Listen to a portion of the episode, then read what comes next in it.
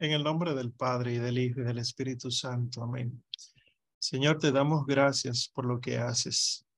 Te pedimos, Señor, por los méritos de tu infancia, de tu presentación en el templo y por los méritos de la luz que nos has dado a través de la Santísima Virgen María, Nuestra Señora de la Candelaria, que nosotros podamos también ser luz en medio de estas tinieblas, que no nos ocupemos tanto en nosotros mismos, sino que estemos dispuestos a entregar nuestras vidas por la salvación de los demás y la conversión de los pecadores. Y que si es tu voluntad, si tu infinita misericordia así lo contempla, que hoy nosotros obtengamos las gracias necesarias para empezar a cumplir eso desde ya que esta clase sea fructífera y que nosotros podamos algún día entonces cantar junto a la Santísima Virgen las glorias eternas. Te lo pedimos a ti que vives y reinas por los siglos de los siglos. Amén. Creo en Dios Padre Todopoderoso, Creador del cielo y de la tierra Creo en Jesucristo, tu único Hijo, nuestro Señor, que fue concebido por obra y gracia del Espíritu Santo, nació de Santa María Virgen, padeció bajo el poder de Poncio Pilato, fue crucificado, muerto y sepultado, descendió a los infiernos, al tercer día resucitó de entre los muertos, subió a los cielos y está sentado a la derecha de Dios Padre Todopoderoso. Desde allí ha de venir a juzgar a vivos y muertos. Creo en el Espíritu Santo, la Santa Iglesia Católica, la comunión de los santos, el perdón de los pecados, la resurrección de la carne y la vida eterna. Amén. Nuestra Señora de la Candelaria, ruega por nosotros. Amén. Bueno, pues como saben entonces, en, hoy tenemos el tema de fe y ciencia. Fíjense que nosotros hasta ahora hemos venido hablando de cosas que alguno dirá, bueno, yo no sabía que eso era apologética. Sí, apologética no es corregir a un protestante. Esa es la apologética que nosotros los hispanoamericanos estamos acostumbrados a, ver y a escuchar, porque es que la realidad eh, de sectas protestantes en nuestros países es bien extendida. Sin embargo, de las cosas que nosotros tenemos que enfrentar y con las que estamos batallando desde hace dos siglos son de las que vimos hace poco, el ateísmo, el materialismo, y aquí entonces el cientificismo se llama. El cientificismo es un afán de que la ciencia y solo la ciencia lo explica todo. Y hoy entonces, con respecto al tema de la fe y la ciencia, lo que vamos a hacer es ver unas cuantas ideas sumamente eh, importantes que se escuchan mucho con respecto de, los cientificistas y cómo podemos responderlas y, y también entonces la, la asignación de lectura que teníamos para ahora. Primero es lo primero, ¿verdad? El famoso caso Galileo Galilei.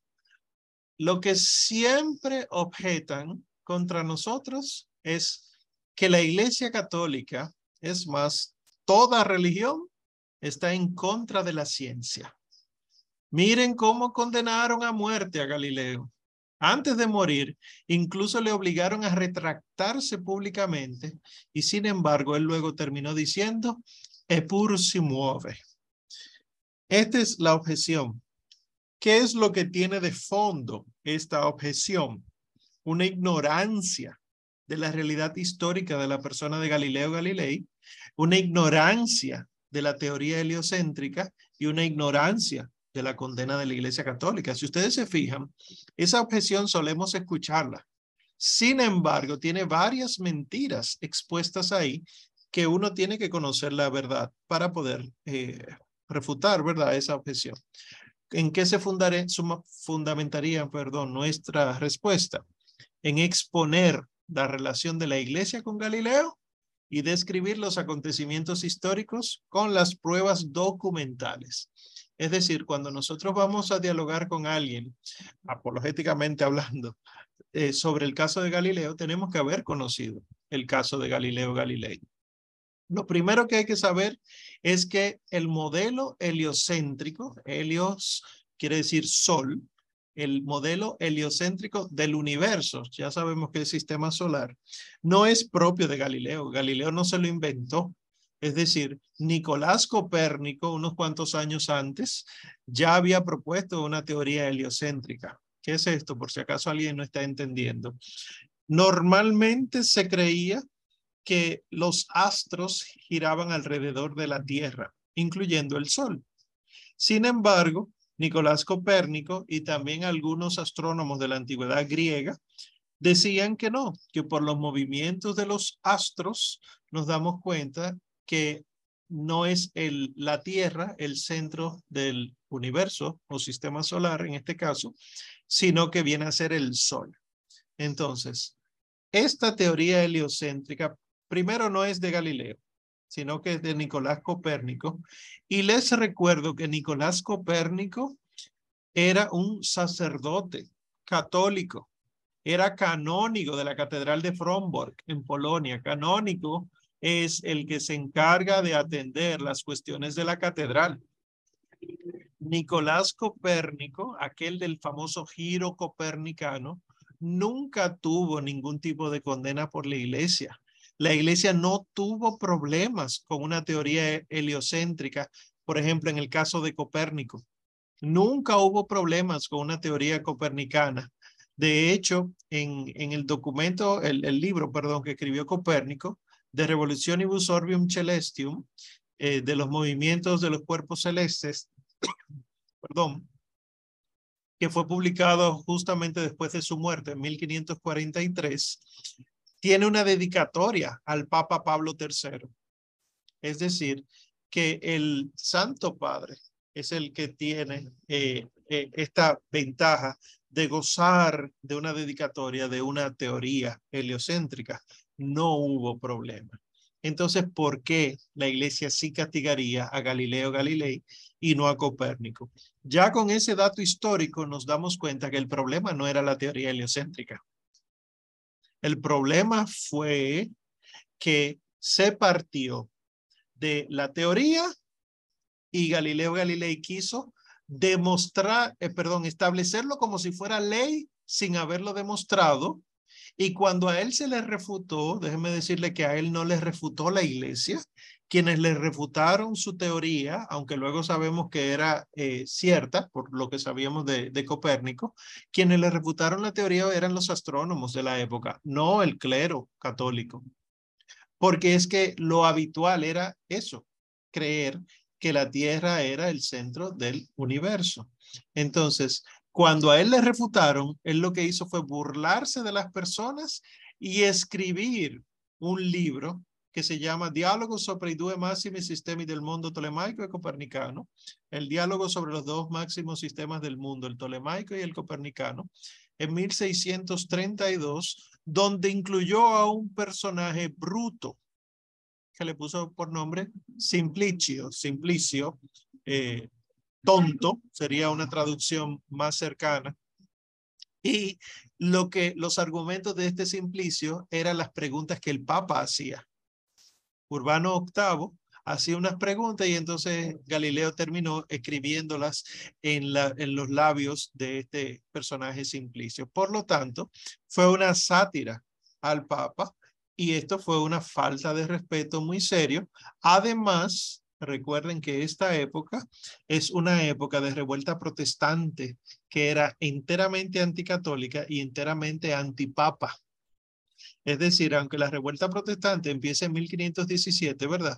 Y la gran respuesta de la iglesia es en 1545, recuerden, los que hicieron el curso de historia de la iglesia lo recordarán más que eh, otros, la, la, las guerras de religión que sucedieron todo, después de, del, del concilio de Trento, las guerras de religión que sucedieron estos conflictos y las famosas guerras de religión eran enteramente protestantes en contra de la Iglesia Católica y en contra del Papa. Imagínense entonces que un católico como Galileo Galilei, que estaba adquiriendo fama, empezara a criticar la figura del Papa en un libro que publicó. No era poca cosa. Entonces, el problema serio no fue la teoría como tal. Además, se sabe que Galileo, además de burlarse de los que no pensaban como él, era escurridizo, es decir, él se echaba hacia atrás con algunas opiniones que tenía, se retractaba y las cambiaba. Apareció hace relativamente poco, hace unos cuantos añitos, una carta que se creía que no existía y se descubrió en uno de, los archivos en Inglaterra, se descubrió esa carta de Galileo Galilei tachada varias veces, donde Galileo eh, utilizaba el concepto de la Biblia no debe tomarse de forma literal, que tenía razón, pero que era en contra de los protestantes. Entonces, la realidad de la época, mis queridos, era conflictos entre protestantes y católicos que al día de hoy a nosotros se nos está presentando como conflicto entre lo secular y lo religioso. Lo religioso, lo católico, y lo secular, lo protestante. Y no era así, sino que era conflictos religiosos entre la interpretación de la Sagrada Escritura y la aceptación de la tradición, eh, ¿verdad? Lo que la Iglesia Católica siempre ha dicho que ha sido transmitida la revelación y la figura del Santo Padre. Entonces, otra cosa que hay que tener en cuenta para eh, refutar esa objeción que nos hacen es que Galileo nunca fue condenado a muerte. Eso es un disparate. Fue condenado a la hoguera, fue condenado a la horca, no fue condenado a muerte por la iglesia.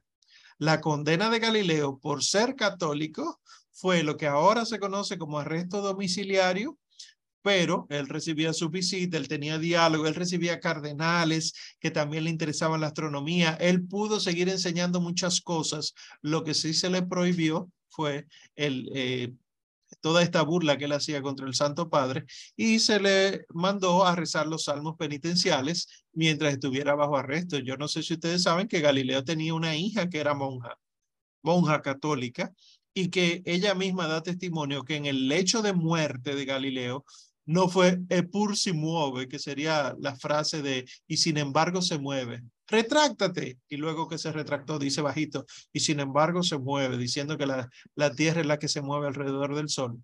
Eso fue un invento. No hay ningún tipo de pruebas de eso. Las últimas palabras de Galileo Galilei en su lecho de muerte las obtuvo su hija, que era monja, y la última palabra fue Jesús. Él no dijo nada en contra de la, de la fe, de la religión. Y hay que saber documentarse. Por ejemplo, hay quienes dicen, pero Juan Pablo II pidió perdón por Galileo. Vayan y lean el discurso. El discurso que dio Juan Pablo II eh, con respecto de Galileo no fue pidiendo perdón, para nada. Él lo que dijo fue que la condena pudo haber sido irracional, pero todo lo que nosotros sabemos de eso era que tenía la razón. O sea, la iglesia tenía la razón. Y miren, por ejemplo, el discurso que dio Joseph Ratzinger, el que era Benedicto XVI, de feliz memoria, en un discurso que dio en la Universidad La Sapiencia, en Roma, en 1990. Dice Ratzinger, la iglesia en tiempo de Galileo fue mucho más fiel a la razón que el mismo Galileo y también tuvo en cuenta las consecuencias éticas y sociales de la doctrina de Galileo. Su veredicto contra Galileo fue racional y justo. Y el revisionismo de este veredicto puede ser solamente legitimado por un oportunismo político. Es decir, los conflictos reales que nosotros conocemos ahora entre fe y ciencia entre la razón y la religión, esos conflictos supuestos que hay, pero que se están dando, no son de tiempos de Galileo Galilei, son del siglo XIX, cuando en Estados Unidos un grupo de fundamentalistas protestantes decidieron que eh, la teoría de la evolución no se iba a enseñar en los colegios. Y entonces esto fue presentado como intolerancia a la ciencia y de ahí en adelante entonces todo este famoso discurso de que la fe y la religión son opuestas. Pero Galileo, católico hasta más no poder, no fue condenado por la iglesia, eh, bueno, a muerte. Sus últimas palabras no fueron epur si mueve, sino que fue Jesús y eh, la iglesia, eh, siendo históricamente certeros, la iglesia tenía razón en su condena y no fue una condena de la ciencia. Porque fíjense ahora mismo que uno de los observatorios astronómicos del mundo es el Observatorio Vaticano. O sea que dejen, dejemos los disparates para otra ocasión. Y el método científico, entonces, conozco personas que dicen que el método científico es la única manera que hay para demostrar la verdad. Y la objeción que nos hacen es que el método científico demuestra que Dios no existe. ¿Dónde están las pruebas científicas de la existencia de Dios? ¿No existen?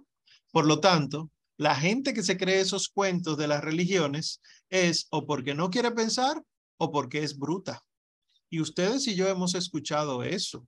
Muchas veces hemos escuchado, wow, yo te hacía a ti más inteligente. ¿Cómo es que tú eres así de católico, así de, ir tanto a misa y confesarte? Si tú eres un profesional, un licenciado, un doctor, un, lo que sea. Esto es cientificismo. La objeción es que el método científico demuestra que Dios no existe. ¿Qué es lo que está de fondo? ¿Cuál es el sustrato? Primero, la persona que dice eso desconoce lo que es el método científico. Segundo, desconoce lo que es la naturaleza divina. Y tercero, ignora las pruebas de la existencia de Dios. Entonces, ¿por dónde debe ir nuestro argumento? ¿Por dónde debe estar fundamentada nuestra respuesta a los que dicen esto? Hay que darles a conocer la intención del método científico para demostrar una verdad física. Usted explica el método científico tal cual fue definido y usted verá que no es el, el problema no es del método científico, sino de la persona que está diciendo eso. Aquí les pongo un texto de Francis Bacon.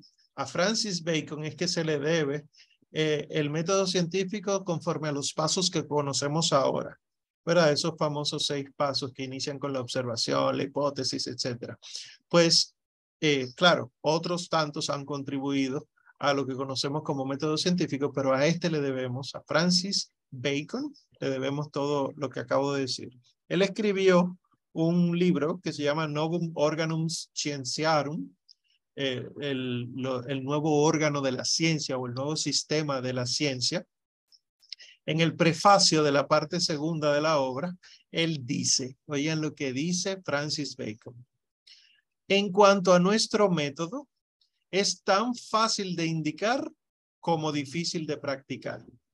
Consiste en establecer distintos grados de certeza, en socorrer los sentidos limitándolos, en proscribir las más de las veces el trabajo del pensamiento que sigue la experiencia sensible. En fin, en abrir y, garantizar al espíritu un camino nuevo y cierto que tenga su punto de partida en esta experiencia misma. Miren que habla de lo sensible, miren que habla de los sentidos, miren que habla de la experiencia. Es decir, no está hablando de absolutamente todo, sino de lo que experimentan los sentidos, de lo que se experimenta eh, con la experiencia, justamente. Entonces, básicamente, para que lo recuerden, ¿en qué consiste el método científico? Básicamente es, primero, el científico busca un fenómeno que quiere estudiar. Segundo, formula una hipótesis que explique ese fenómeno que está observando. Tercero, saca un resultado directamente observable a partir de la hipótesis. Es decir, con lo que él plantea como hipótesis, busca ver si se está cumpliendo eso por medio de una observación directa. Cuarto, entonces configura un experimento que genere las condiciones que puedan generar el resultado verificándolo para ver si se produce. Quinto, si no se da ese resultado, entonces él rechaza la hipótesis y volviendo al paso segundo, pues plantea una nueva hipótesis.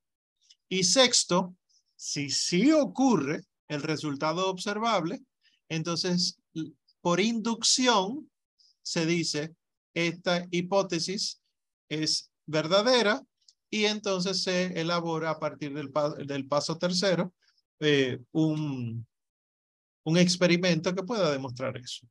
Básicamente es eso.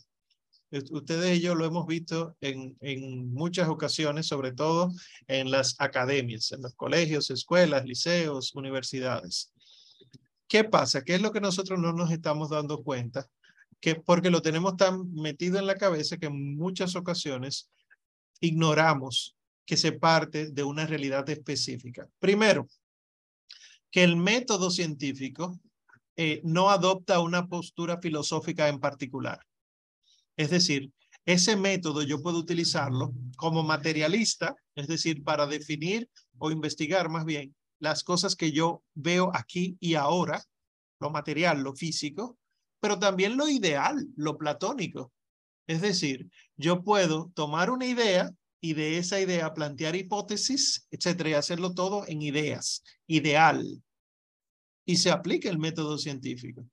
Lo que uno lamentablemente, porque como lo asocia solo a las ciencias modernas, uno asume que el método científico es obligatoriamente un apoyo del materialismo filosófico.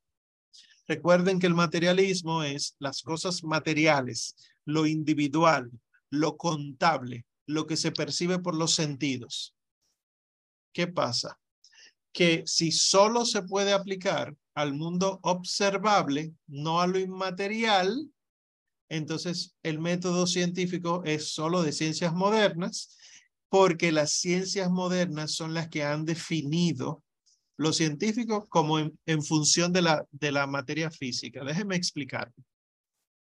Ciencia durante siglos, hablando de la ciencia en Grecia, en Roma, etcétera, durante siglos, ciencia era sinónimo de conocimiento.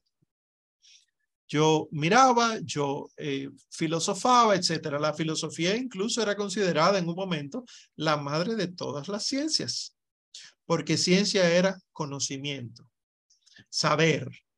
¿Qué pasa? que hace un poquito más de 200 años, solamente 200 años, un grupo de filósofos ateos decidió reunirse en Viena, el círculo de Viena, me parece haberlo comentado en algún momento en la clase. Se reúne allá en Viena y deciden definir la ciencia como aquello que estudia lo material.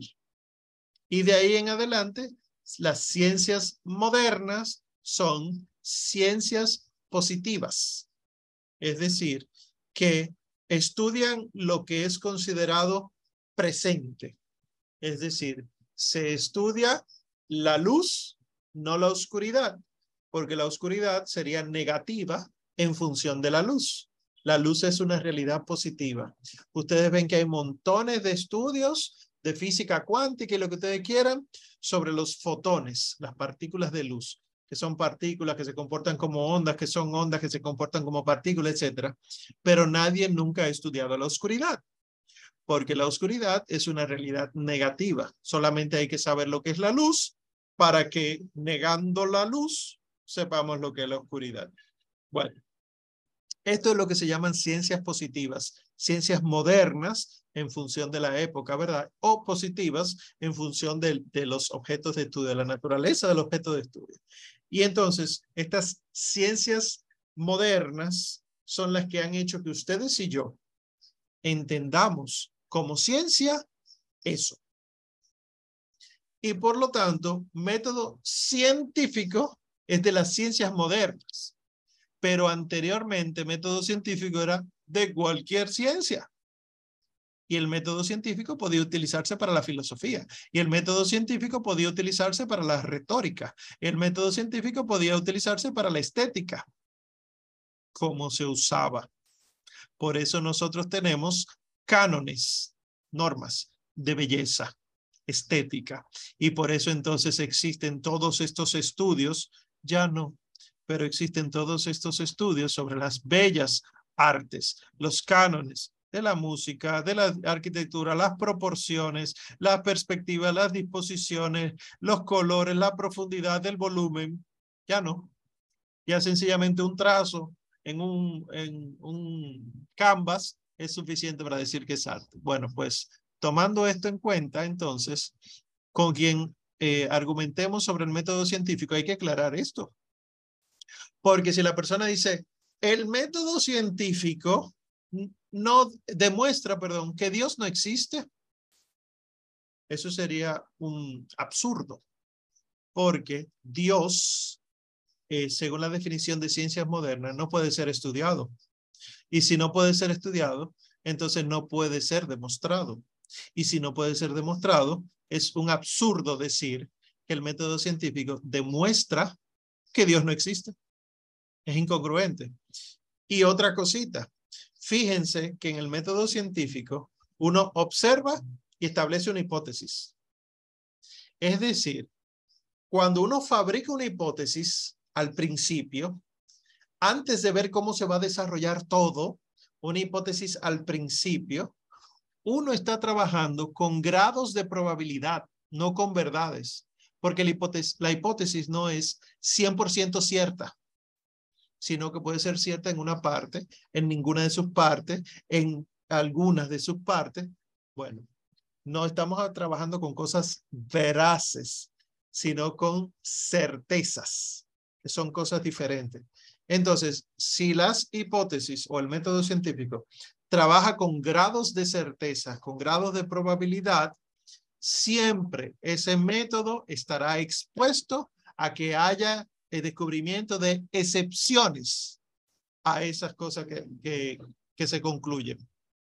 Y por eso ustedes han visto a lo largo de, de los años que hay teorías sobre el funcionamiento de un fármaco, el funcionamiento de una enfermedad, las catástrofes naturales, etcétera, y luego tenemos que retractarnos y decir, no, no, eso no era así, discúlpennos.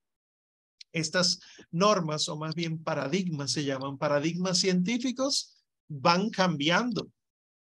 Si van cambiando, es que aunque yo haya dicho que son 100% certeras, no eran 100% verdaderas.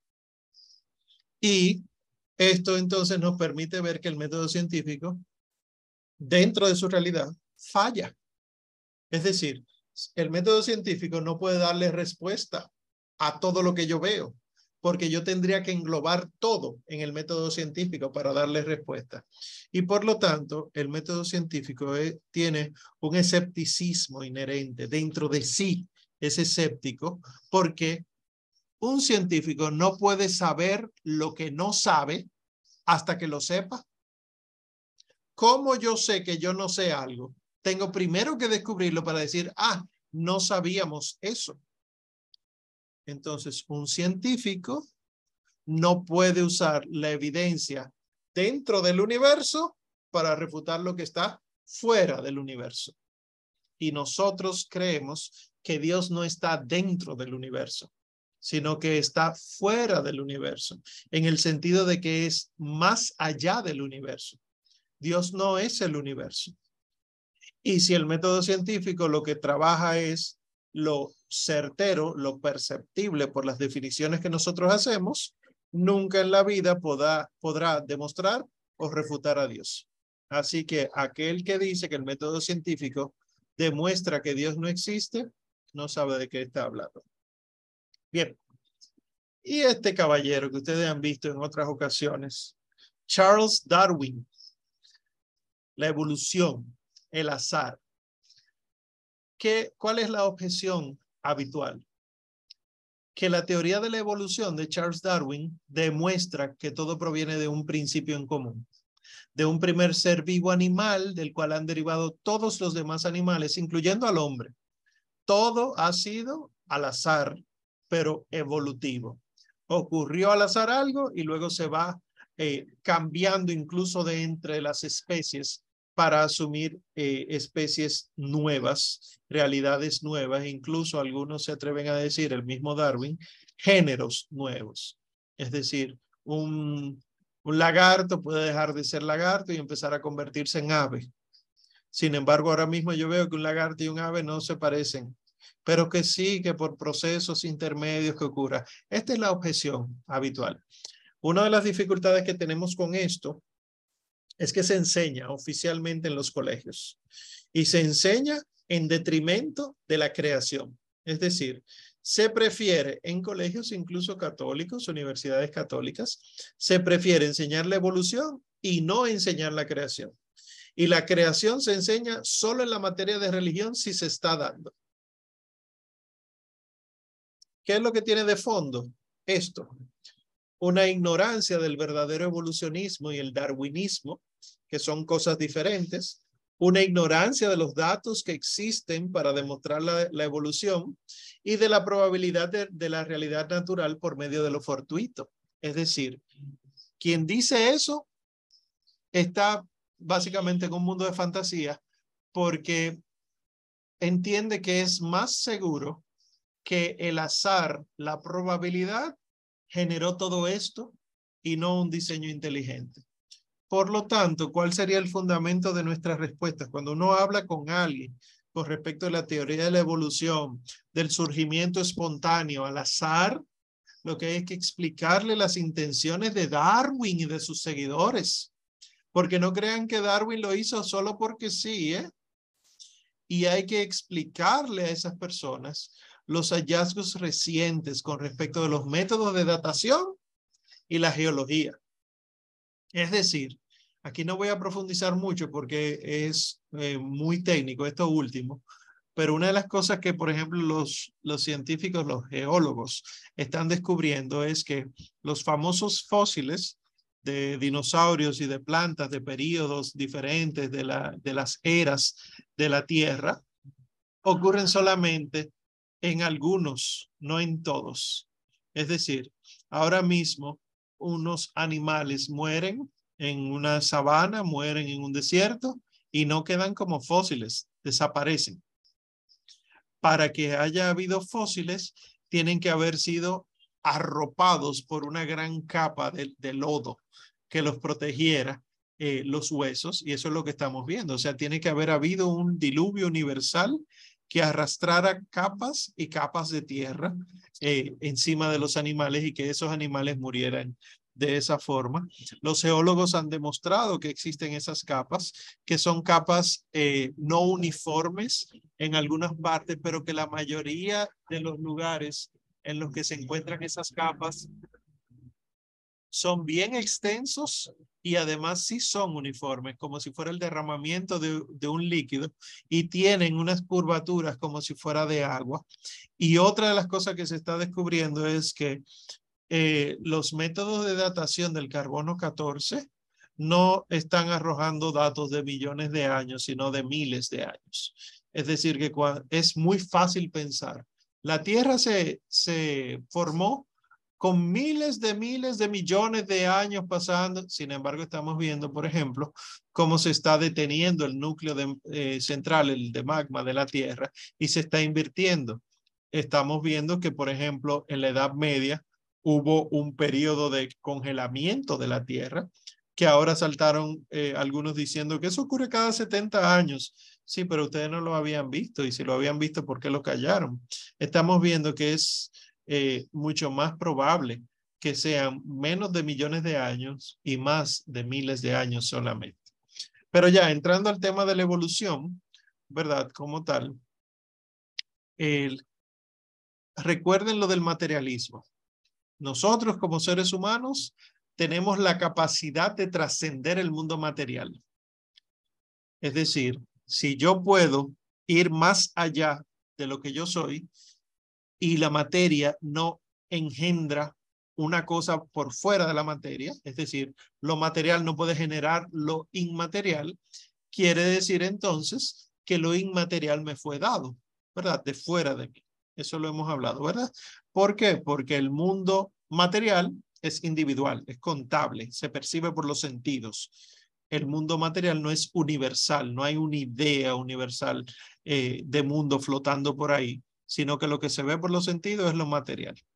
Sin embargo, nosotros tenemos una capacidad de razonar que no lo tiene ningún otro ser vivo en el planeta.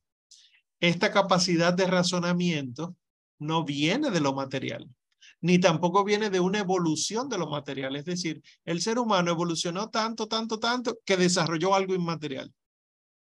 automáticamente se cae ahí la teoría de la evolución, sino que tuvo que proceder esto inmaterial de fuera del mundo físico. ¿Qué ha demostrado la genética moderna? Yo no sé si saben, ¿verdad? El famoso ADN y ARN en las células. Tenemos el famoso ADN en el núcleo celular, pero también nosotros tenemos el, el ácido en las mitocondrias. Nosotros tenemos eh, un, una secuencia de genes distinta en las mitocondrias. Las mitocondrias son unos organitos que se encargan de generar el oxígeno de las células, ¿verdad? Y que ese, eh, esos genes mitocondriales se pueden ir buscando hacia atrás porque son heredados de la madre, de la madre, de la madre. Y la genética moderna lo que concluye es que Oye, los seres humanos, todos los seres humanos, proceden de un primer hombre y una primera mujer. Eh, y esta primera mujer es la que ha sido llamada Eva en muchas ocasiones. No estoy hablando ahora mismo de la Biblia, ¿eh? sino los mismos científicos le han puesto el nombre de Eva. Bueno, pues nosotros sí creemos eso, un primer hombre y una primera mujer. Sin embargo, fíjense que esas mitocondrias e, esa, esa información genética de las mitocondrias de los seres humanos no llega hasta otra especie. Investigando hacia atrás, no llegamos a un mono y una mona, sino un primer hombre y una primera mujer. Esto es la genética moderna. ¿eh? Y los llamados fósiles intermedios Aquí voy a recomendar los videos del padre Javier Olivera Rabasi que están en YouTube ya. Se llaman Fósiles Polémicos, pueden buscarlo. Esa colección de videos es un curso que él impartía, que imparte sobre los fósiles, el Australopithecus, el Homo neanderthalis, etcétera, que se supone que son los fósiles intermedios entre el hombre y los monos, ¿verdad? Pues estos llamados fósiles intermedios son suposiciones no comprobadas. Vayan a ver esos videos, son breves, brevísimos, de seis minutos, siete minutos, pero vayan a verlos para que ustedes entiendan por qué y cómo se puede demostrar que esos fósiles no son verdaderos en el sentido de intermedio. Porque en todos los casos, el hombre de Neandertal, el hombre de Java, el hombre de Pekín, el hombre de Piltown, el australopiteco llamado Lucy. En todos los casos fueron asunciones, se asumió que caminaban doblados, no erguidos. En algunos de ellos se ha descubierto que sufrían de enfermedades en la columna vertebral. Entonces, todos los seres humanos que caminan eh, doblados con joroba, quiere decir que nunca han evolucionado. Pues en su marcha y en su capacidad intelectual. ¿Por qué se, dice en todos los casos, ah, esa era mm, eh, el punto medio entre los Homo sapiens y, el, los monos? Una especie de Homo erectus, Homo neanderthalis, homo, eh, todos estos nombres, porque los cráneos tenían un volumen para un cerebro pequeño. Por lo tanto, tenían que ser brutos. Sin embargo, todos los volúmenes de los cráneos de todos esos eh, supuestos fósiles intermedios están dentro del rango normal de seres humanos. No están por debajo del rango normal. Y obviamente eh, hubo casos incluso que no quisieron tomar en cuenta la presencia de otros fósiles modernos en la misma capa geológica. Porque si se supone que son fósiles intermedios, no puede haber hombres modernos conviviendo con esos intermedios. Y esos son casos reales, pueden buscarlo. El hombre de Java. El hombre de Java se descubrió un fémur por un lado, eh, dos dientes por otro lado, etcétera. Y al lado se descubrieron dos fósiles de hombres modernos. Se decidió ignorar eso y asumir, no, tenemos un fósil intermedio acá. Y es imposible. Igual hubo un caso que fue fraudulento que se hallaron unos poquitos, poquitos huesos, tres pedacitos de cráneo, y entonces se decidió declarar eso como un fósil intermedio. Sin embargo, luego se demostró que no era verdadero y el mismo investigador antes de morir tuvo que eh, aclarar todo y decir que todo era un fraude. Sin embargo, se sigue enseñando en las academias como si fuera verdadero, un fósil intermedio. O sea, los famosos fósiles intermedios no, no existen, no son reales, no se ha demostrado que, que sea verdaderamente intermedio. Y les diré aún más sobre la, la evolución. Considerar el azar, o sea, random, como dicen ahora, de, ese anglicismo, ¿verdad? El azar no se opone a un diseño inteligente. Diría un, me parece que el Father Spitzer, en EWTN hay un sacerdote que le gusta mucho todo esto, física y demás, y él tiene un programa que se llama Father Spitzer's Universe, el universo del padre Spitzer, donde él explica todas estas cosas, pues eh, me parece que es el Father Spitzer, que él dice, el azar está en los ojos del que la contempla, el que contempla. ¿Por qué? Porque yo barajo las cartas, ¿verdad? Las mezclo, las barajas, y las reparto, las reparto, perdón. Todos los jugadores dirán, ah, sí fue al azar. Pero si yo de antemano conozco la posición de cada carta, es decir, en el mazo de barajas, ya yo sé cuáles son, para mí no es al azar. Entonces, depende de la perspectiva. Y quien recibe la carta pensará que sí, pero el que le está repartiendo sabe que no.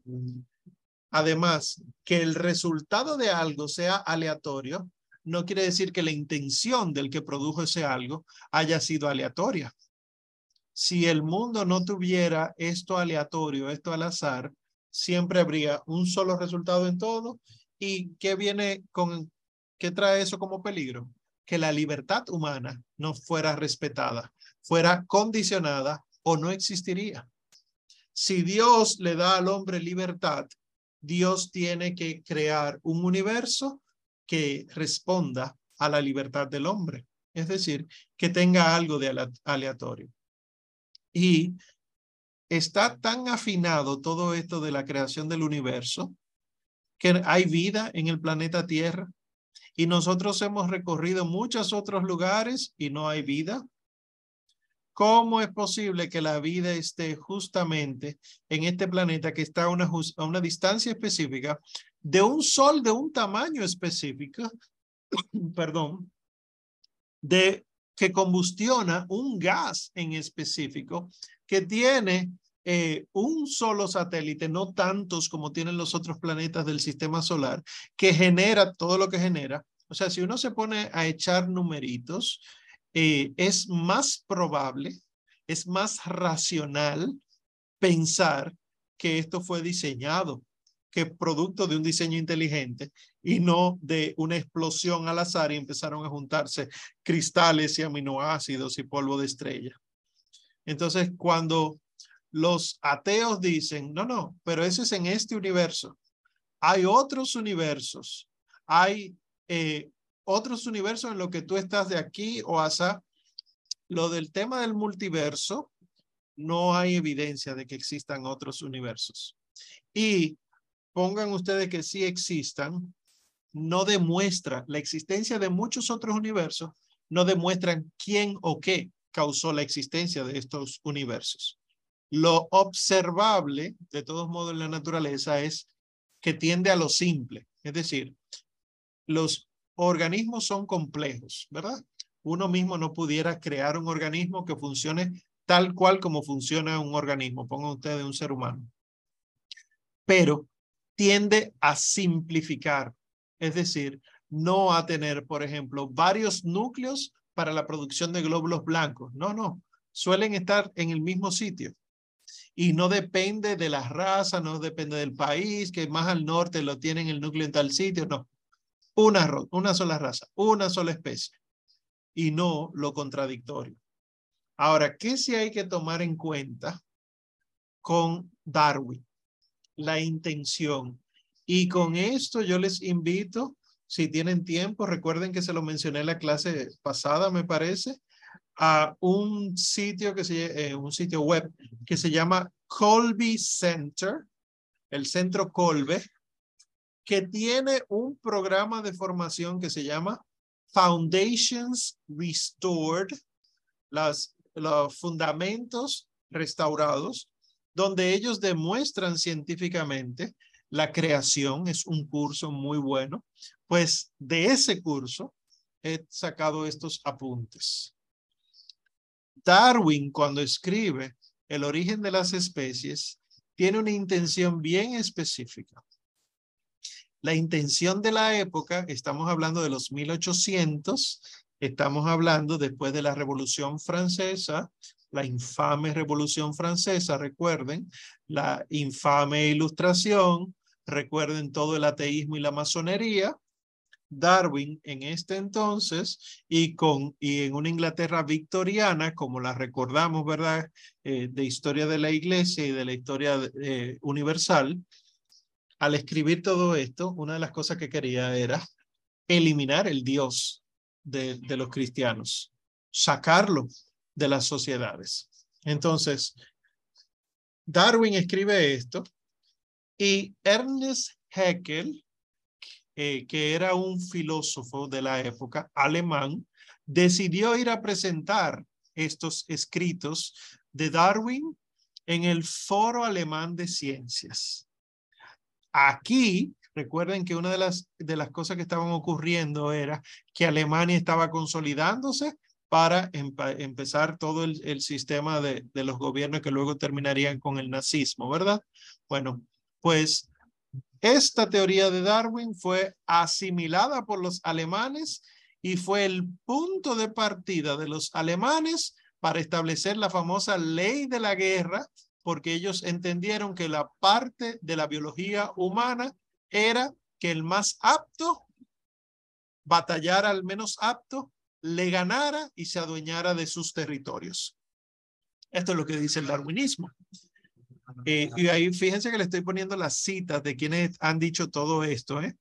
Eh, esto de que Ernest Haeckel fue el que lo, propagó en Alemania, lo dice el mismo hijo de Darwin, Francis Darwin, en una de, las cartas que él compiló con respecto de su papá. Aquello de que los alemanes lo tomaron como punto de partida, lo dijo el general Friedrich von Bernardi en 1911 en un libro que se llama Alemania y la próxima guerra. Y como Alemania empezó a considerarse biológicamente superior por esto del darwinismo, entonces entendía que tenía derecho de conquistar el territorio que quisiera. Solamente hay que leer el libro Mein Kampf de, de Adolf Hitler, Mi lucha, en 1925, donde todo el librito tiene de fondo la premisa de la supremacía biológica darwiniana de la raza que luego él llamaría la raza aria. ¿verdad? Entonces, ¿quiénes más eh, se interesaron por el origen de las especies de Darwin? Engels y Marx. Engels leyó a Darwin y se comunicó con Marx y le dijo, Marx, yo estoy leyendo algo fantástico, tú deberías leerlo. Y Karl Marx lo leyó y quedó encantado con esto, el origen de las especies, y entre los dos dijeron, el origen de las especies contiene la base de la historia natural para la visión que nosotros tenemos del comunismo. Y entonces diría eh, frente a la tumba de Karl Marx, Darwin descubría la ley de la evolución en la naturaleza orgánica y Marx en la historia de la, la humanidad o la historia humana. Además de Marx y Engels, Mao Zedong consideraba el darwinismo como el fundamento del socialismo científico chino y Lenin y también Stalin ponían su fe en esta nueva, eh, este nuevo darwinismo. Y ustedes dirán, ¿y entonces de dónde sale todo esto? ¿Qué nosotros hacemos con esto? Algunos dicen que sí. El fundamento de la Segunda Guerra Mundial es el darwinismo por lo que nosotros estamos viendo. Y no solamente eso, si se quedara ahí, bueno, pues ya es historia pasada, historia eh, de que solamente hay que conocerla. No. Allá en Inglaterra, el primo de Darwin, llamado Francis Galton, entendió que el origen de las especies, el libro de Darwin, quitaba todas las barreras dogmáticas y hacía que todo el mundo se rebelara contra todo tipo de autoridad de antaño. Entiéndase básicamente la Iglesia Católica. Eso lo dice eh, Francis Galton en Memorias de mi vida en 1908. Y él propuso, si lo que es una evolución del ser humano, las sociedades van a mejorar si nosotros nos encargamos que los seres humanos menos aptos mueran o no se reproduzcan y los seres humanos más aptos se reproduzcan. Y él fue el que estableció los principios de la eugenesia. La eugenesia, entonces, esta idea la asume Herbert Spencer y Herbert, Herbert Spencer fomenta la visión de Galton diciendo que hay que abandonar a los bueno para nadas, a los imbéciles, a los ociosos y a los criminales y hay que evitar su reproducción, dijo él. Y uno de los devotos de estas ideas era un tal Carl Pearson, que iba a fundar entonces la Asociación Nacional de Investigación en Eugenesia en Londres. Esta eh, asociación daría pie a la Sociedad de Eugenesia, que iba a hablar públicamente, que tendría charlas y demás, y que luego entonces se propagaría por el mundo. Uno de los países donde se propagó eh, grandemente fue en Estados Unidos, donde se hacía dos tipos de eugenesia. Eugenesia positiva, a los que nosotros consideramos aptos, eso hay que permitirles y fomentarles que se reproduzcan, a los inteligentes, a los buenos mozos, etc. Y la eugenesia negativa. Hay ciertos grupos que nosotros consideramos no aptos que deberíamos prohibirle su reproducción, que deberíamos esterilizarlos en contra de su voluntad, que deberíamos darle anticonceptivos y que deberíamos legalizar el aborto. Y quien más se destacó, siguiendo estas ideas de Pearson, de Spencer y de Galton, fue la famosa, infame realmente, Margaret Sanger, que eh, estableció los mayores controles de natalidad en Estados Unidos porque ella decía, perdón, que había que controlar la natalidad de los defectuosos mentales y físicos y por ella, al día de hoy, tenemos el aborto legal en todos los países del mundo. Pero fíjense que tiene su fundamento en el darwinismo. ¿eh?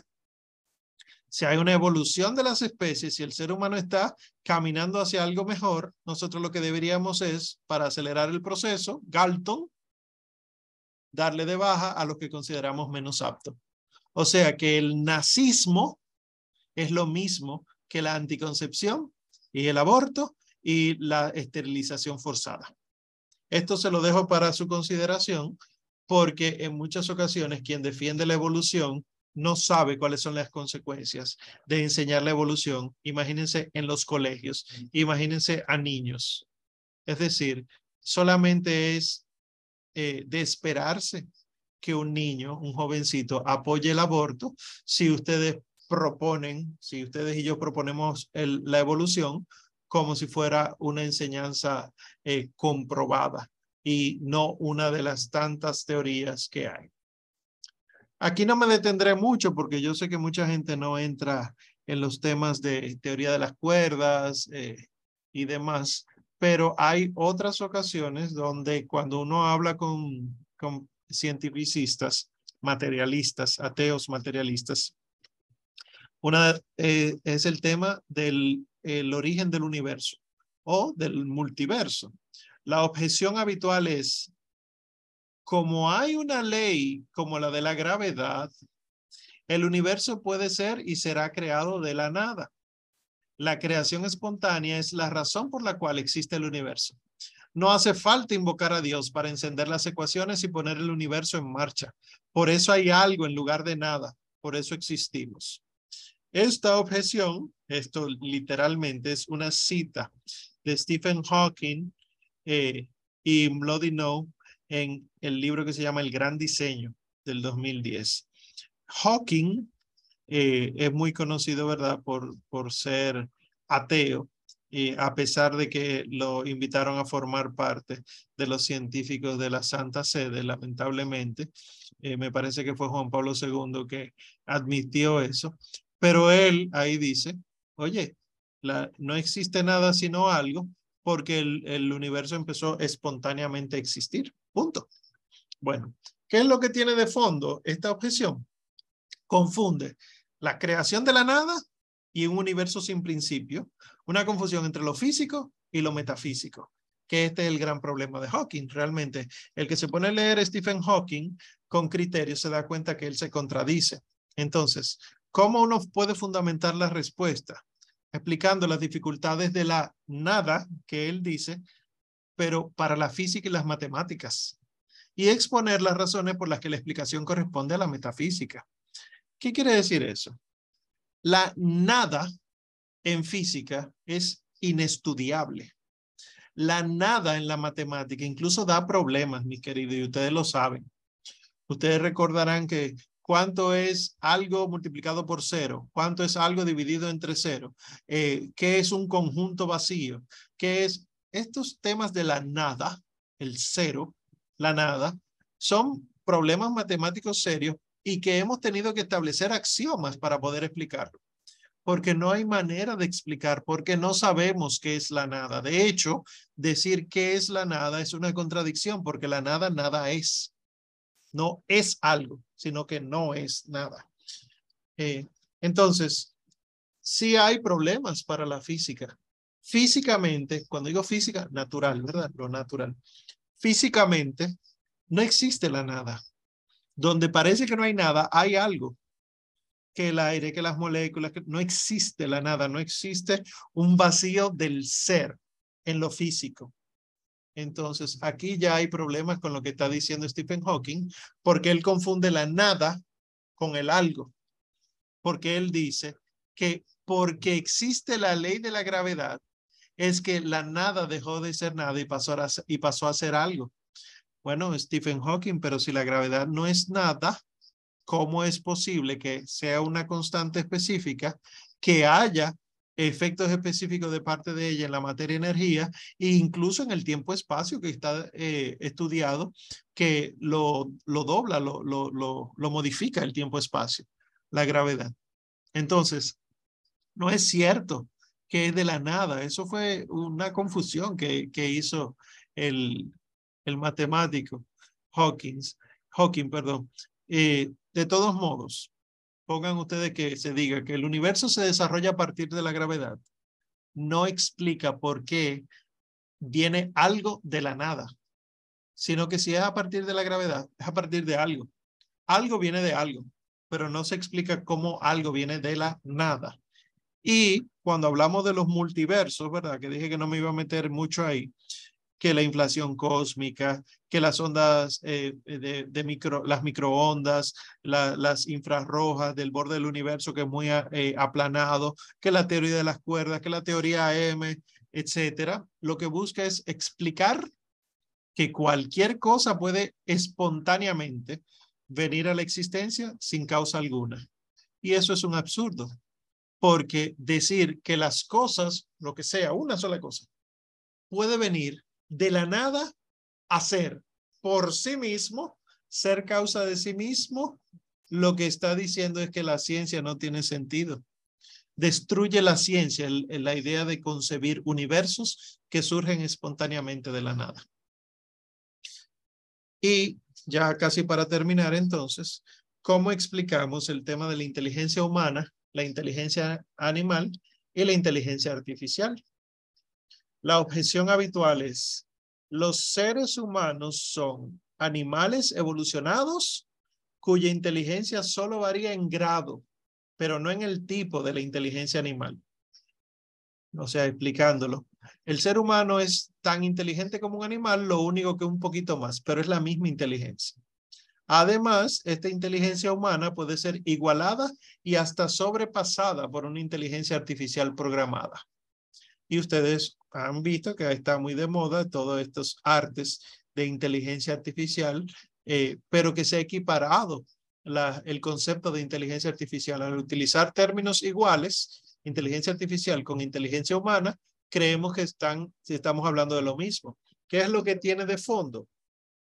No se sabe, esa persona no sabe lo que es la inteligencia, el concepto de inteligencia y las facultades de la inteligencia humana o las cualidades de la inteligencia humana. ¿Cómo fundamentamos la respuesta?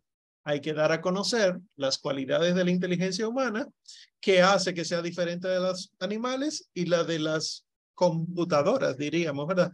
Para resumirlo en un lenguaje eh, un poquito más cercano a nuestras capacidades, porque artificial quiere decir que es creado. Bueno, pues intelligere, intelligere, leer entre, quiere, quiere decir ser capaz de sacar juicios, emitir razonamientos a partir de, de las cosas que se conocen. Punto. Entonces, ¿cuál es el problema con esto de la inteligencia con respecto de los animales, por ejemplo? Hay cinco cualidades de la inteligencia humana que no tiene la inteligencia animal. Por lo tanto, la inteligencia animal se puede decir que son eh, costumbres que se van aprendiendo, que son rasgos que lo tienen de manera instintiva, etcétera, pero no inteligencia. Uno, como ve ciertas, ciertos indicios de que recuerdan la inteligencia humana, uno dice, ah, pero ese perrito es muy inteligente, pero no es verdaderamente inteligencia, sino que puede aprender ciertas cosas. ¿Cuál es una de esas cualidades? La autoconciencia. Por ejemplo, yo soy capaz de pensar en mí como un sujeto. Es decir, yo soy capaz de pensar en Omar. Un animal no es capaz de pensarse en sí mismo. Es decir, ¿habré comido hoy? ¿Cómo me estoy viendo ahora? Yo puedo ver a través de estos pelos qué son los pelos, qué son las patas. Eso no lo puede hacer un animal. Solamente el ser humano lo hace. Esta autoconciencia viene de estas capacidades. Igual la conciencia del tiempo. Solamente el ser humano es capaz de tener en cuenta el paso del tiempo conscientemente. No es que no se da cuenta, el animal se da cuenta, ¿verdad? Que está más viejo, de que tal cosa, etcétera. Pero no habla de un ayer, de un antes de ayer, de un calendario. Esto se debe a la abstracción matemática y no hay evidencia alguna de que ocurre en los animales. Igual la apreciación de la belleza. Esto es por la abstracción metafísica, porque nosotros podemos apreciar la belleza en lo material. Un animal no se detiene y dice, ay, no me comeré este antílope porque es más hermoso que el que yo vi anteriormente. No se detiene en eso. Puede ser un hermoso animal y no se detiene en los conceptos de belleza. Incluso nosotros tenemos la facultad, gracias a la abstracción, de trascender toda belleza visible hacia un concepto de belleza ideal, idea digo, eh, ideal, y el concepto de belleza que es la fuente de toda la belleza en Dios. ¿Cómo yo puedo imaginarme lo puramente bello si yo nunca he visto todo lo bello del mundo? Pues podemos hacerlo. Igual, cuarto, el sentido de la moralidad y la responsabilidad. Porque yo puedo y quiero buscar el bien moral. Fíjense que los animales es más por instinto o por aprendizaje conductual, conducta. Pero aquí estoy hablando de la voluntad. Y quinto, el desarrollo de la cultura. Solamente el ser humano desarrolla cultura. Estas culturas experimentan cambios y desarrollos y se pasan de generación en generación. Y no estoy hablando eh, rasgos culturales, eh, como el usar un sombrero ah, eh, de tal forma. No es solo eso. Cultura, como el cultivo de el conocimiento, la tradición. Tradición quiere decir tradere, pasar, dar a otro. Esta transmisión, las familias son tradicionales. Es decir, los papás le transmiten a los hijos, los hijos le transmiten a sus hijos, etcétera. Las familias son tradicionales, las, las sociedades son tradicionales. Cuando las sociedades son tradicionales, esto se llama culturales, es decir, cultivan, pasan, dan a conocer las cosas que tienen. Y con respecto de la inteligencia artificial, diríamos que una computadora solo puede resolver los problemas que se le ponen siguiendo una serie de reglas creadas por el programador. Piensen, por ejemplo, en los artes que están circulando por las redes de la inteligencia artificial. No solamente hay que decirle qué es lo que tú quieres, porque eh, hay que considerar la voluntad de esa inteligencia artificial. Quiere pintar, quiere dibujar, no, no estoy diciendo la capacidad de hacerlo, sino la voluntad de hacerlo. Y no solo eso, sino de que hay normas. No dibuja o pinta fuera de los conceptos que ya el ser humano tiene, que le, ha inducido, le ha, le ha hecho conocer. Es decir, eh, píntame Jesús en el cielo. Y lo que pinta es algo que nos recuerda el cielo y algo que nos recuerda al Señor Jesús. Pues estas son las serie de reglas que el ser humano le crea, que el programador le crea. Y como estas reglas lo restringen, no puede actuar más allá de estas reglas. Es más, ni siquiera puede pensar en las reglas. Una inteligencia artificial no se pone a meditar en las normas que el programador le pone. ¿Qué significa esto? ¿Por qué yo no puedo ir más allá? No lo pregunta la inteligencia artificial. Y como no puede abstraerse así matemáticamente, no puede, por ejemplo, pensar las computadoras binarias, aunque use el 0 y el 1 para resolver todo, no puede pensar, ¿y qué significa el 0? ¿Y qué significa el 1? No lo piensa porque las reglas en, esta inteligencia, entre comillas, ¿verdad? Artificial, la limitan. Y, de acuerdo a la teoría cuántica, el universo a nivel subatómico no es determinista, sino probabilista. Es decir, a nivel subatómico, todas las partículas subatómicas, que electrones, positrones, eh, de todo, eh, todas las partículas subatómicas pues eh, se determinan por medio de la probabilidad. Y ustedes lo conocen, lo que les gustan las teorías, la, eh, la mecánica cuántica. Es decir, que si todo siguiera las leyes predeterminadas, ¿cómo es posible que la voluntad intervenga en mi mente? Es decir, si ya está determinado que yo voy a hacer tal cosa, ¿cómo es posible que yo pueda decir que no quiero hacerla o que no voy a hacerla? Entonces, el hecho, el aspecto probabilista y no determinista de la materia coincide perfectamente con la libertad del hombre. Es decir, que el hecho de que el universo funcione como funcione es en función de la libertad humana. Y fíjense ahí la importancia de nosotros saber de filosofía y de teología. Y concluyo con esta pregunta a propósito de algunos cuantos de nuestros estudiantes que quizá tengan la, la inquietud. ¿Puede demostrarse que Cristo es Dios? Según el método científico, no, porque recuerden que Dios no puede meterse en el método científico conforme al concepto de ciencias modernas, ¿verdad? Ahora, ¿ya por eso no se puede demostrar? Claro que no. Nosotros sabemos que hay estudios de textos y estudios de realidades antiguas por medio de los testigos que nos permiten saber si algo es o fue, fue o no fue así. En este caso, como Cristo, ¿verdad? Es eterno, no podemos decir solo fue, sino es. Entonces, algunos dicen, es un mito. Eso se lo inventaron. Para que un mito haya sido inventado y creído por un grupo de seguidores, tendría que haber sido creado luego de que los primeros seguidores hubieran muerto. ¿Por qué? Porque como mito se lo inventan, esos seguidores pueden decir, no, eso no era así si estaban vivos. Sin embargo, nosotros vemos que en el Nuevo Testamento, los escritos que hablan de que nuestro Señor Jesucristo es Dios son de antes de la muerte de los primeros seguidores, incluso de parte de los primeros seguidores. ¿Qué quiere decir esto?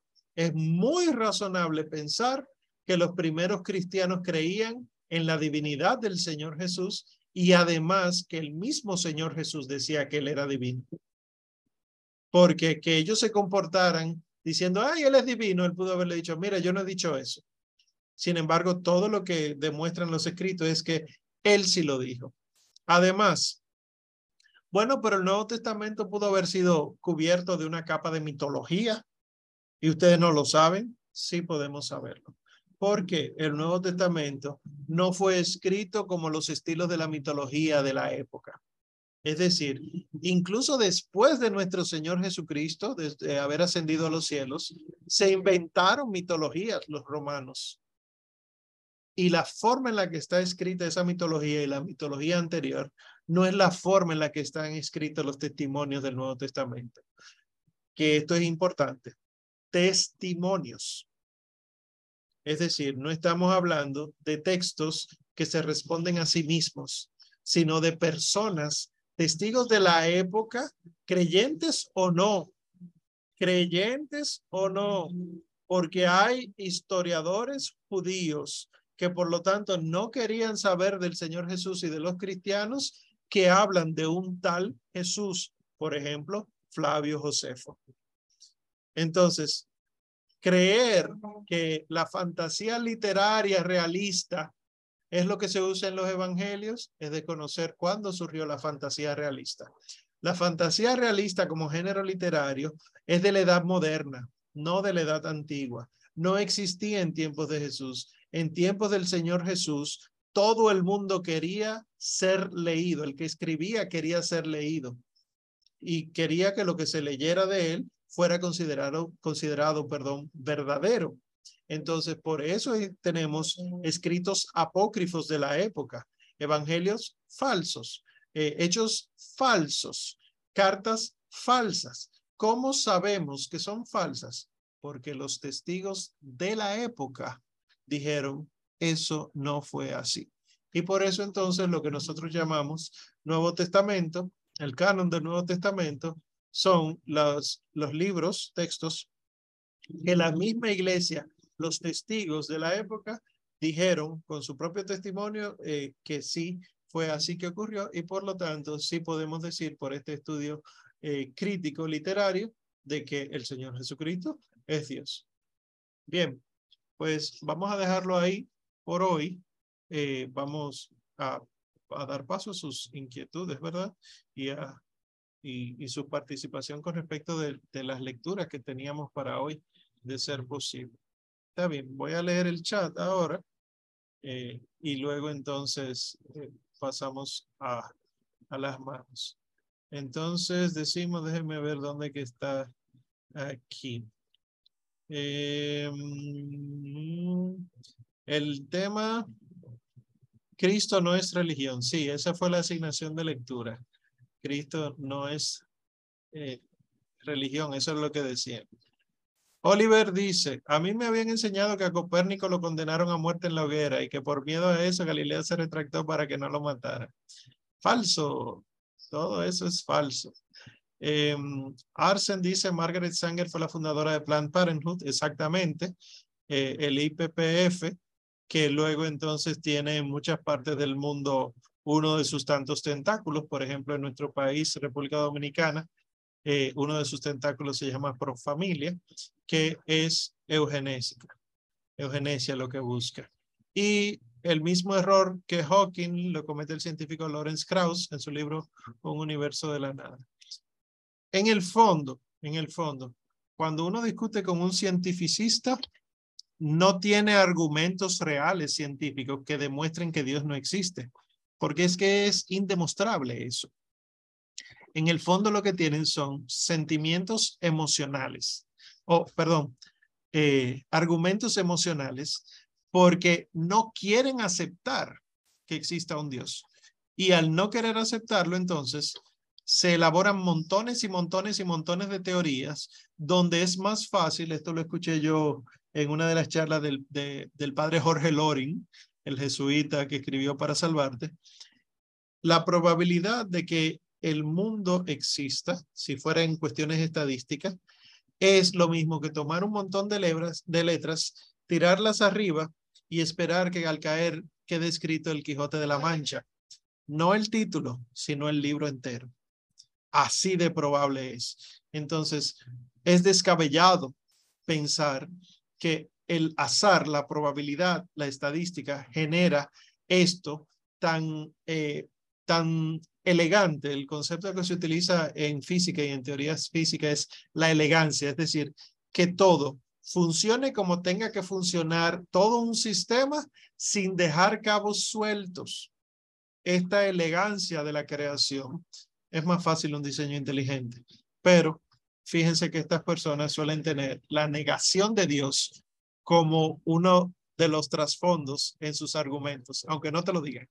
Yo deseo que Dios no exista. Ahora vamos a argumentar. Y bueno, ahí no hay diálogo alguno.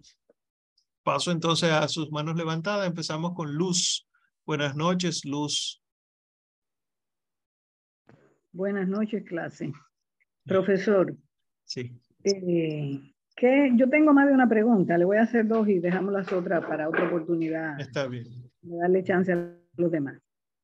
¿Qué hace la diferencia entre que jóvenes que aprendan sobre lo que es la evolución o creación eh, y dónde dejamos los principios de la dignidad humana? Bueno, si tú te fijas, la evolución no, no incluye dignidad humana. Los principios de la evolución lo que dicen básicamente es que venimos del mono.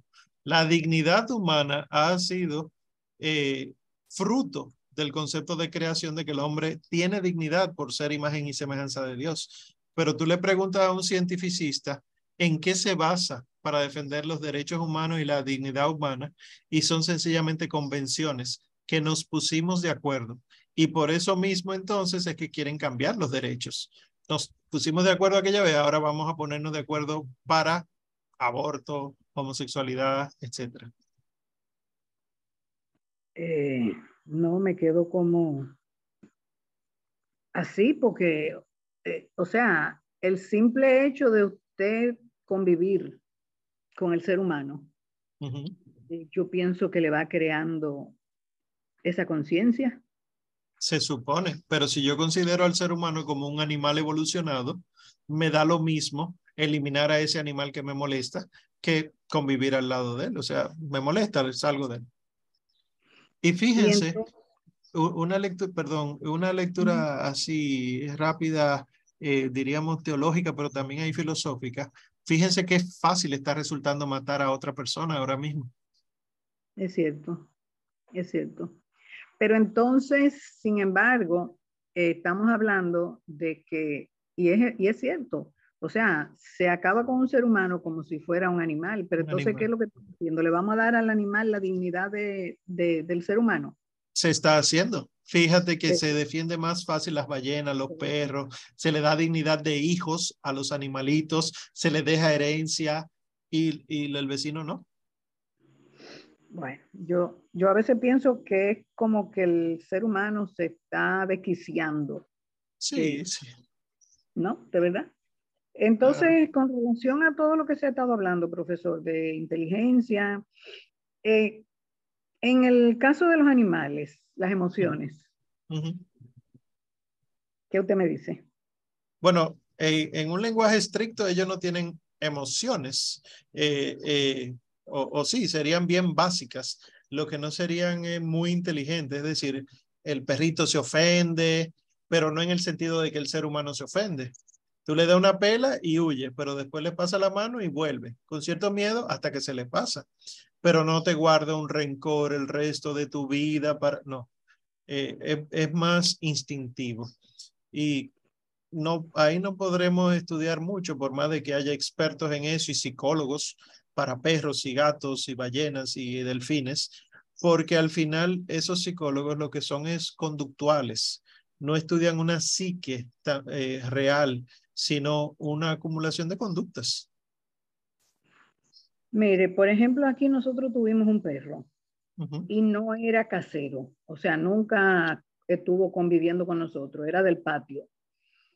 Y él andaba por, por la calle, por, por el mundo, él andaba. Y en una ocasión, él se apareció aquí con una perrita. Y esa perrita estaba toda eh, enferma y esa perrita no hacía gracia en esta casa. Entonces se echaba. Pero el perro insistía con la perrita. Y un buen día, él trancado aquí en el patio con el portón puesto, la perrita llegó. Y ellos se pararon, ella fuera y él adentro, por la, los espacios de los hierros de la puerta. Y ellos se tocaban y se pasaban, dice uno la mano. O sea, ellos estaban ahí. Dándose cariño. sí, eso fue rarísimo. Sí, es extraño, pero hay comportamientos que nos resultan extraños porque no solemos verlo en situaciones extremas en los animales. Por ejemplo, eh, yo tuve un, un, una gata y una perra. La gata parió y la perra iba y se adueñaba de los gaticos y quería criarlo ella. Eh, pero no es que sea eh, una filántropa que es capaz, la, la perrita, que es capaz de dejar a los suyos e irse a vivir a otro lugar. No, son instintos. Muchas veces vienen vinculados por las hormonas.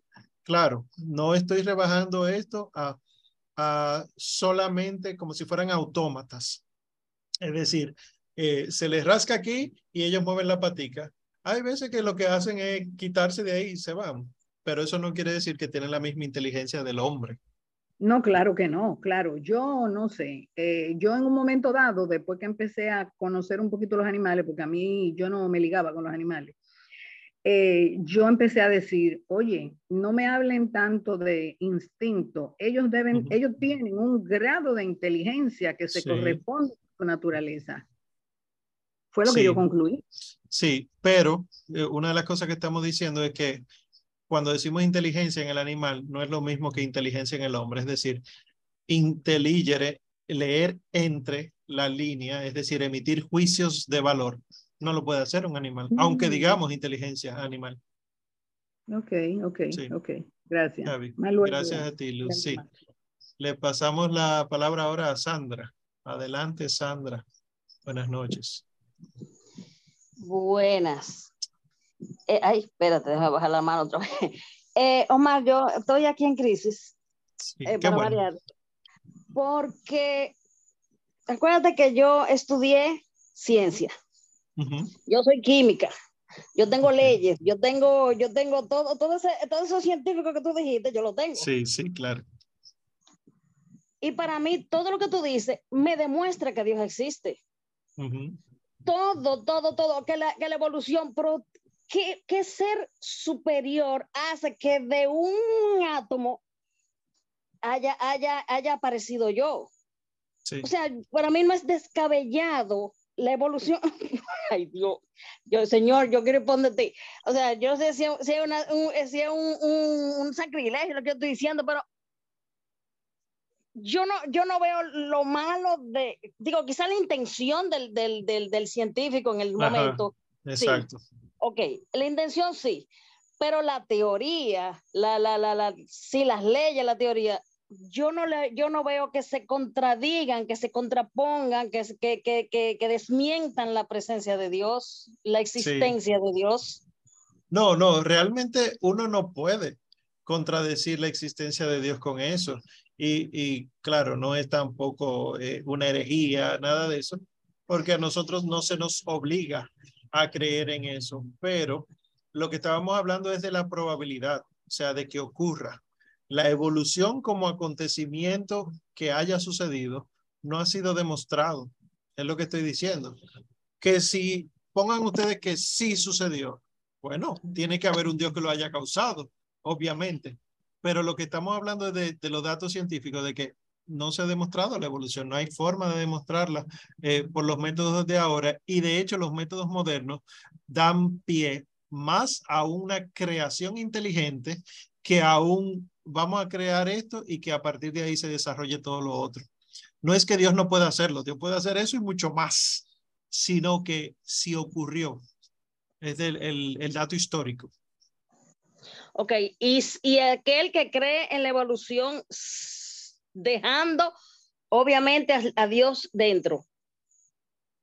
¿Está fuera de la iglesia? No, no, claro que no, claro que no.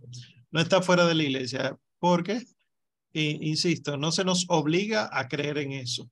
Ahora, lo que sí es incorrecto, incorrectísimo, es creer en la evolución en detrimento de la creación. ¿Por qué? Porque, eh, bueno, para eso hay que estudiar un poquito más el darwinismo. Lo que nosotros aceptábamos como evolución desde el punto de vista católico era una adaptación. Sí. Pero eso no es lo que dice Darwin. Darwin lo que dice es que las especies cambian. Entonces, nosotros, en cierto sentido, sí podemos aceptar un, una evolución de adaptación, pero no un darwinismo que, que hace que nosotros creamos que venimos de otra especie. Porque entonces, si nosotros venimos del mono, por ejemplo, ¿qué es lo que nos cuentan de Adán y Eva? ¿En qué momento Dios insufla su aliento de vida y nos da el alma? Eh, si existió todo este proceso evolutivo, ¿verdad? Eh, ¿De qué sirve que nosotros tengamos el alma a partir de cierto momento y no antes? Fue, estábamos sin la ayuda de Dios en ese proceso evolutivo hasta que por fin cumplimos con ciertos requisitos. Se generan tanto conflicto con eso que no vale la pena meterse ahí porque no es demostrado. O sea, para mí, para mí, para mí es más lógica la evolución que la creación. O sea, para mí tan lógico, obvio. Tan lógico el proceso que ocurre, pero no cómo empezó.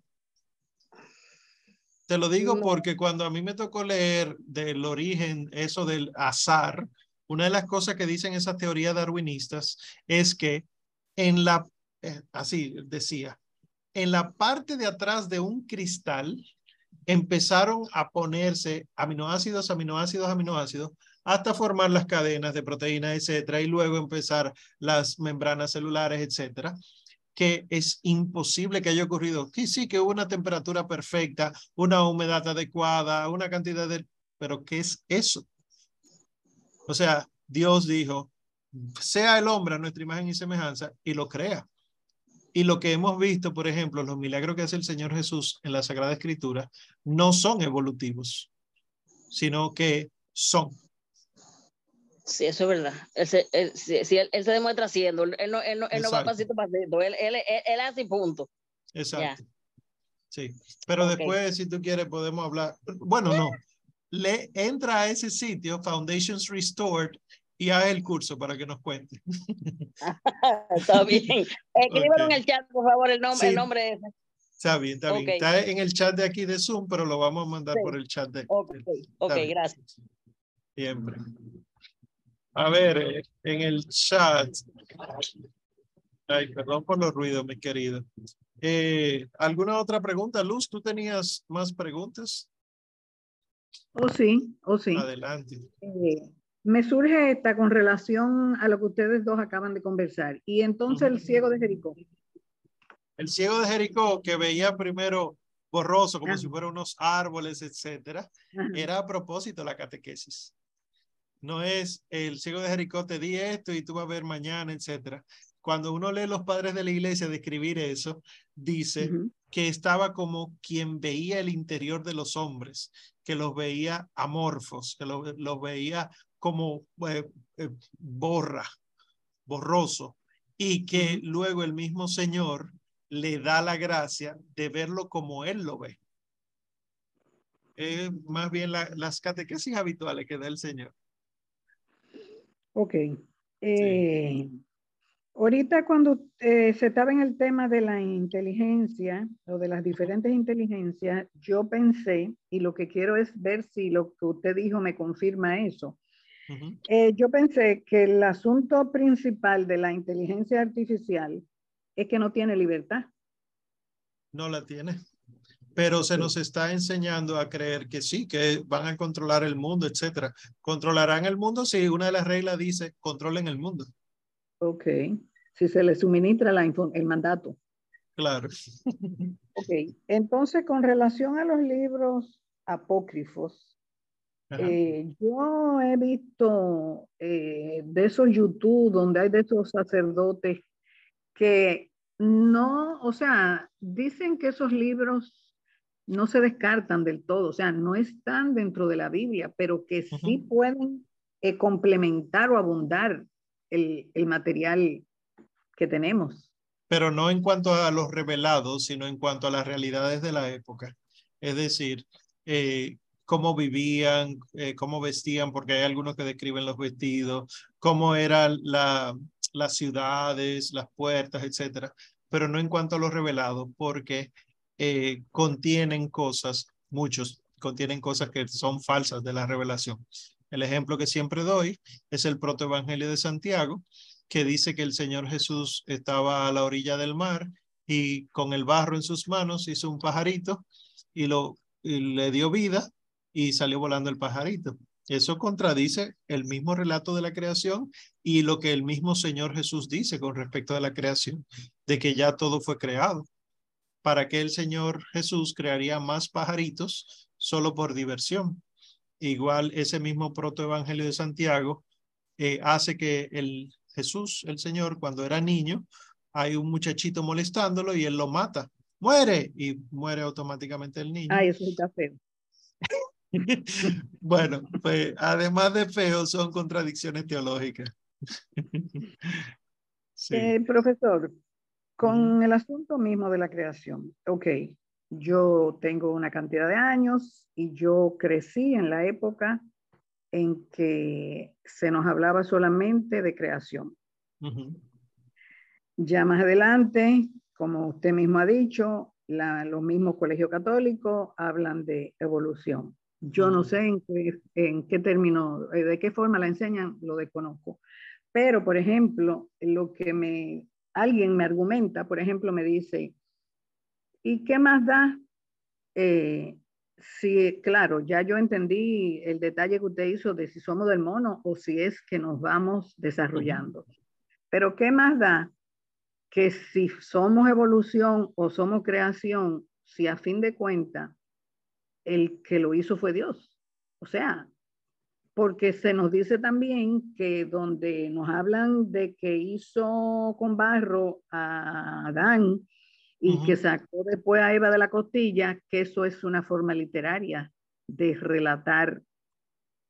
Bueno, eh, déjame ver, qué bueno, qué bueno que lo mencionas, qué bueno que lo mencionas, Luz. Esa, esa idea de que el, los primeros capítulos del Génesis son relatos mitológicos, esa es la palabra que utilizan, mito, es una visión atea que se nos ha enseñado y se nos predica y a mí se me enseñó hasta en los seminarios de que es mito. Sin embargo, cuando uno se va a la postura oficial de la iglesia, que hay un documento, eh, creo que es de la Pontificia Comisión Bíblica, que se llama sobre los primeros capítulos del Génesis, del 1 al, 10, creo que, o del 1 al 11, dice, nosotros no creemos que son relatos mitológicos, sino que son relatos reales, que Dios sí creó el mundo en seis días y en el séptimo descansó, para muestra de eso, las semanas. ¿De dónde salió que nosotros tengamos semanas? ¿Por qué el 7 es tan frecuente, por ejemplo, en, el arco iris? ¿Por qué el 7 ha sido tan conocido a lo largo de tantas civilizaciones? Y, y pone a uno a pensar, dímelo a mí, que vengo de una formación enteramente evolucionista y, y más en la medicina, que estudié, ¿verdad? La medicina desde una universidad que se declara secular y que no toma ninguna postura. La realidad es que toma una postura anticatólica. Y bueno, y me enseñaron esas cosas. Es, un poquito difícil aceptar de repente que Dios sí, Él crea todo eso, pero no son eh, esas maneras mitológicas. Y sí, se predica eso, lamentablemente. Yo en realidad no lo situé nunca, particularmente yo, en mitología sino en formas literarias de describir lo que sucedió para que eh, se pudiera entender. Pero no, la, la, postura oficial de la iglesia es que no. O sea, sí son formas literarias porque son escritos, tienen que tener alguna forma literaria, pero de que son relatos reales, son relatos reales. Yo quiero que usted me repita, profesor, porque yo no entendí en un momento en que usted dijo, eh, fue lo que yo entendí, el universo actúa en función de nuestra libertad. ¿Usted me puede explicar eso? Sí, que la manera en la que está creado el universo, lo que Dios creó del universo, así tan todo aleatorio, que tú siembras una semilla en un sitio y sale el árbol de una forma, lo hubieras sembrado en otro sitio y sale de otra forma, depende de muchos factores. Eso que parece aleatorio, realmente está en función de la libertad humana, porque como al ser humano se le dio la autoridad de administrar la creación, si todo funcionara conforme a una sola regla, siembra una semilla y sale un árbol de tal forma, tal tamaño, tal cosa, entonces yo no tengo verdaderamente libertad. Y por eso mismo era, en cierto modo, eh, necesario que hubiera un árbol en, el, en medio del, del Edén, el cual estuviera prohibido comer, porque es que coman todo lo que quieran, está bien, me está dando libertad, pero no me está dando la libertad de no comer cuando yo no quiera comer. Eh, hace que uno se pregunte muchas cosas, pero es que justamente el ejercicio de la libertad consiste en buscar de Dios o no buscarlo si no quiero. Claro, las consecuencias son lógicas. Buscar de Dios lo que hace es llenarme de gracia, no buscarlo lo que hace es esclavizarme, pero de que estoy ejercitando mi libertad, la estoy ejercitando. Claro que sí, claro que sí. Gracias, profesor. Siempre, Luz. Salvatore, buenas noches. Buenas noches, bendiciones para todos. Eh, Omar, quítame unas dudas y para que esté claro en esto, ¿no? Independientemente de las evoluciones materiales que tuvimos en todos esos, esos milenios, ¿no? De muchas cosas. Ahora, me parece, en mi punto de vista, en la parte no individual con la fe de cada uno, ¿no? Pero en las partes eh, fe, estamos igualitos que hace dos mil años, con diferentes actores. Ahora mismo quizás los científicos, los protestantes, el ateo, y en aquel tiempo el hechicero, los, los sabios de rey. Pero al final tenemos dos mil años en los mismos, en el sentido que es la misma cosa, solo que estamos cambiando tiempos, costumbres, forma de, de, de, llamar algo. Pero es la misma pelea de hace dos mil años que, que yo pude ver. Si esta es mi duda, ¿esto no es lo correcto o no? Esa era mi pregunta que tú me, no, no, perfecto. Es, es, es así. Nos, todavía estamos peleando con la serpiente antigua. ¿Y por qué? Porque en el fondo, el que no sirve a Dios, sirve al diablo. Y por lo tanto, el que está sirviendo al diablo lo que quiere hacer es la voluntad del demonio. Y eso, aunque cueste aceptarlo, está ocurriendo. Y por eso nosotros vemos, como dice Salvatore, que son las mismas luchas, ahora con científicos modernos, antes era con los ilustrados, anteriormente a eso con los protestantes, pero al final se oponen a la iglesia de nuestro Señor Jesucristo, están sirviendo al demonio, a la serpiente antigua. ¿Cuándo acabará eso? Ustedes lo saben mejor que yo. Al final de los tiempos, cuando ya el dragón antiguo sea precipitado y a, los abismos, junto con los que le servían, y sean exaltados entonces los hijos de Dios que hicieron su voluntad.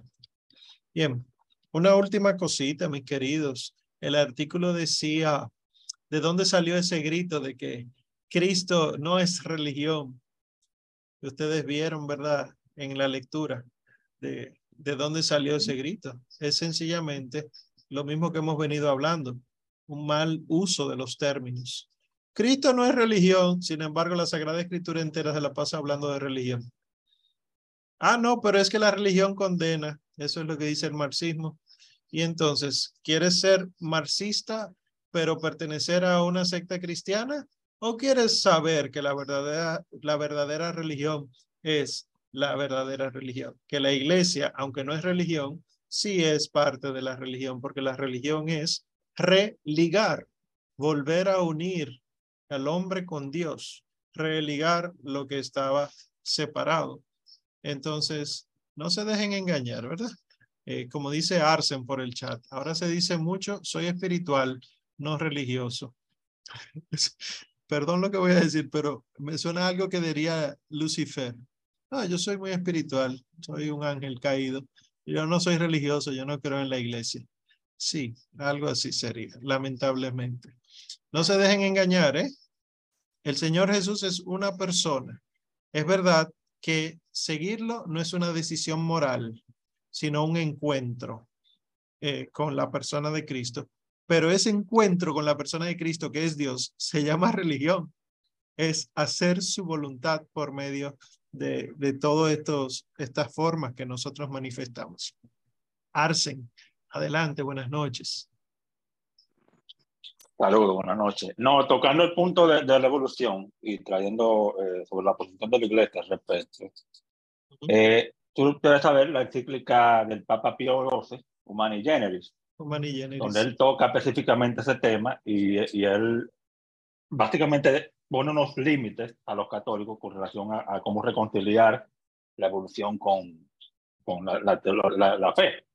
Y Ujú. básicamente lo que él dice es que el católico no puede aceptar lo que se llama el poligenismo, que dice que Sí, había, había múltiples Adán, múltiples Eva, sino que debe aceptar el monogenismo, que dice Sí. que todos descendemos de una sola pareja, y esto es básicamente Ujú. protegiendo el dogma del pecado original, Sí, que se, se propaga por generación. Sí. Él también él toca sobre los, las primeras 11 capítulos de Génesis, diciendo que, como estábamos hablando ahorita, que no es que sean mitológicos, sino que la, el, el, no son historia per se, como empieza el capítulo 11 con Abraham hacia adelante, que Ujú. son historias per se, que ya son documentos históricos, sino que narran de forma, eh, vamos a decir, más eh, alegórica, por así decirlo, hechos reales.